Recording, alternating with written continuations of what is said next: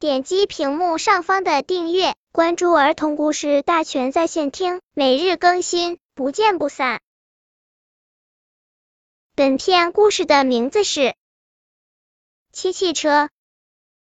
熊猫有一副好心肠，很愿意帮助别人，但它笨手笨脚，慢慢腾腾，实在帮不了什么忙。最近他得了一笔奖金，立刻买了一辆小汽车，汽车是白色的，非常神气。喂，熊猫一边开车上街，一边喊着：“谁要用我的车？我愿为大家免费服务。”邮政局的陆局长招呼说：“熊猫老弟，帮我运邮包吧。本来是请老牛用板车运的，但它太慢了，容易误事。”没说的，熊猫一口答应。他想，我的车成了邮政车了，邮政车应该是绿色的。他马上找来一桶绿油漆，把白汽车漆成了绿汽车。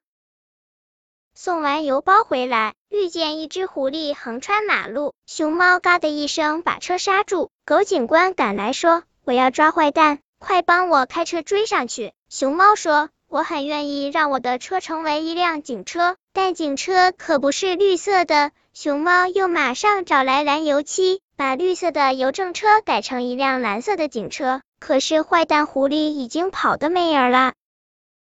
这时有辆消防车拉着警报开过来，突然出了毛病，开不动了。跳下一群青蛙消防队员，他们背着水龙带跑到熊猫的警车跟前，说：“帮帮忙吧，有座十八层楼房着火了。”熊猫说：“我很愿意送你们去救火，但我先得使我的车看起来像是一辆消防车。”于是熊猫又用红油漆把自己的汽车漆了一遍。等他漆完，消防队的车也修好了，十八层楼房也已经烧掉了十七层。